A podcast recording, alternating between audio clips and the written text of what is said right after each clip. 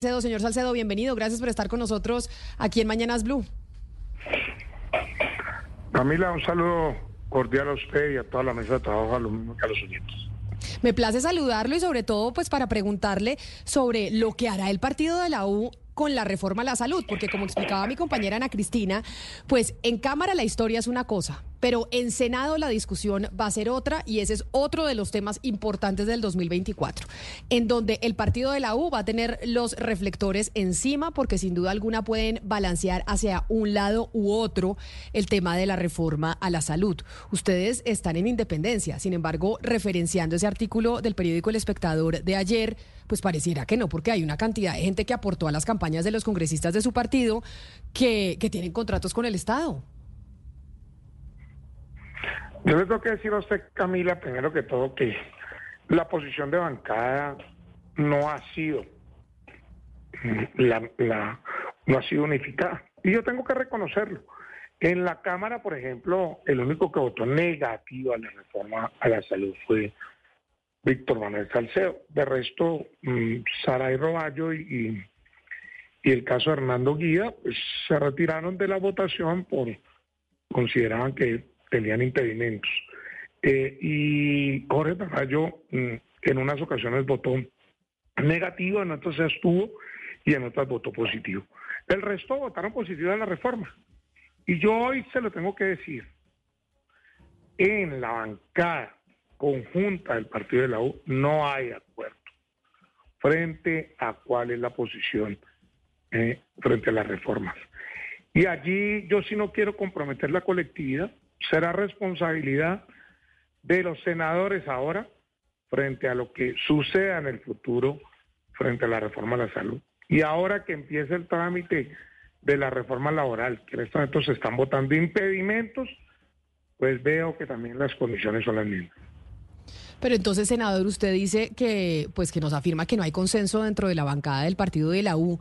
Eso es lo que me lleva a pensar entonces es que va a haber una negociación directa y, la, famosa lentejeada, que va a haber una, una, negociación directa entre el gobierno nacional y los congresistas, en este caso los senadores, para entregarles mermelada directamente y no una negociación como partido. Y por eso se ha visto al ministro de las TIC, al señor Liscano, quien renunció hace dos años al partido de la U, pero que se sigue reuniendo y haciendo lobby con todos los congresistas del partido de la U. Yo le tengo que decir lo siguiente. Yo, en mi caso particular, he ido a las reuniones de bancada que han citado y he expuesto en documentos técnicos la posición. Pero mire, eh, Camila, yo no puedo responder por el resto de la bancada. Yo tengo que decirle cuál es mi postura. Y mi postura ha sido crítica frente a las reformas. Eh, yo aventurarme a decir que aquí va a haber una negociación individual, pues sería irresponsable. Pero yo también le tengo que decir hoy que no hay una posición de bancada. Y eso está claro frente a la votación. Yo se la eh, expuse en Cámara y esperemos que va a pasar en Senado. Mañana creo que estamos citados a la última bancada del año eh, y, vamos a ver qué escucharemos. Pero la verdad no le auguro a esa bancada una determinación eh, unificada. Pero mire, senador Salcedo, esa, esa carencia de unificación, esa falta de unificación de criterios en torno a lo que sería el comportamiento de la bancada, obedece, díganos la verdad, ya estamos en diciembre y es época de sincerarse muy bien. Dígame la verdad usted, ¿eso obedece a una convicción íntima de que de pronto esa reforma no es la reforma a la salud que requiere Colombia, que se necesita en estos momentos?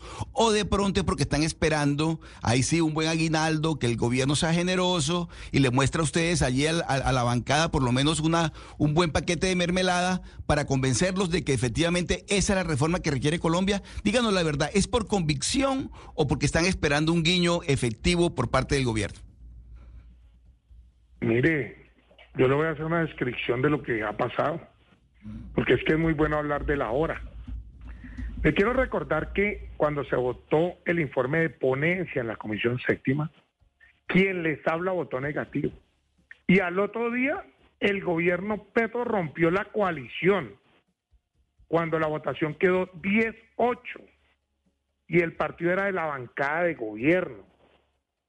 Y le quiero recordar cuál fue la primera ministra que el señor Gustavo Petro le la sacó del gabinete.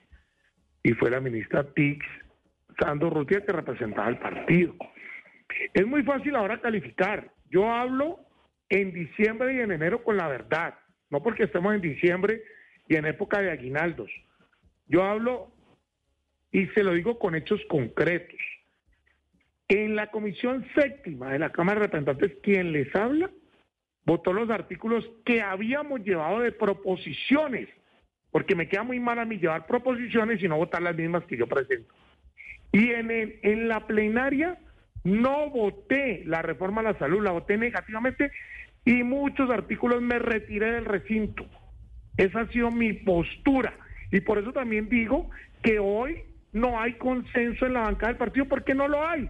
Mal haría yo en, en, en, llamarlos a engaños. Pero esa es la realidad hoy del partido, frente a una dirección colegiada que cita la bancada, pero que tiene posturas distintas. Y todo no lo podemos resumir a que estamos en diciembre y estamos esperando a aguinaldos, porque yo he tenido una posición coherente frente a la reforma y crítica. ¿Por qué no voté la reforma a la salud? Porque no tenía marco fiscal, porque me parece que el periodo de transición es muy corto, porque me parece que se pone en riesgo el aseguramiento y porque me parece que la gestión del riesgo en salud hoy lo único que hace es topezar unos CAC y topezar la, las famosas funciones de las gestoras de salud y vida. Congresista Salcedo, es, muy clara la posición y sabemos que usted pues ha, sido muy claro que nos está hablando eh, a nivel personal y no eh, por su bancada ni por su partido, pero usted nos ha dicho en esta entrevista que ha estado en todas las reuniones y ha visto cómo están las votaciones y ha podido escuchar lo que se dice en todas esas reuniones. Y por eso le quiero preguntar pues a quiénes ha sentido cercanos a usted en esas reuniones que usted se da cuenta cuando están eh, conversando otros congresistas que usted los sienta cercanos a, esa posición adversa a la reforma a la salud? Yo hoy puedo decir que yo me he identificado en algunos momentos eh, en la bancada conjunta. Cuando usted me hace la pregunta, me imagino que estaremos hablando del Senado, del Senado, porque yo soy representante. Y en el caso del Senado, yo veo a Juan Felipe Lemos, a Norma Hurtado, con una posición eh, mm, seguramente cercana a la nuestra. No estoy diciendo que la misma. Eh, esperemos a ver qué va a pasar. Norma hace parte de la Comisión Séptima y allí llegará eh, la, la reforma a la salud.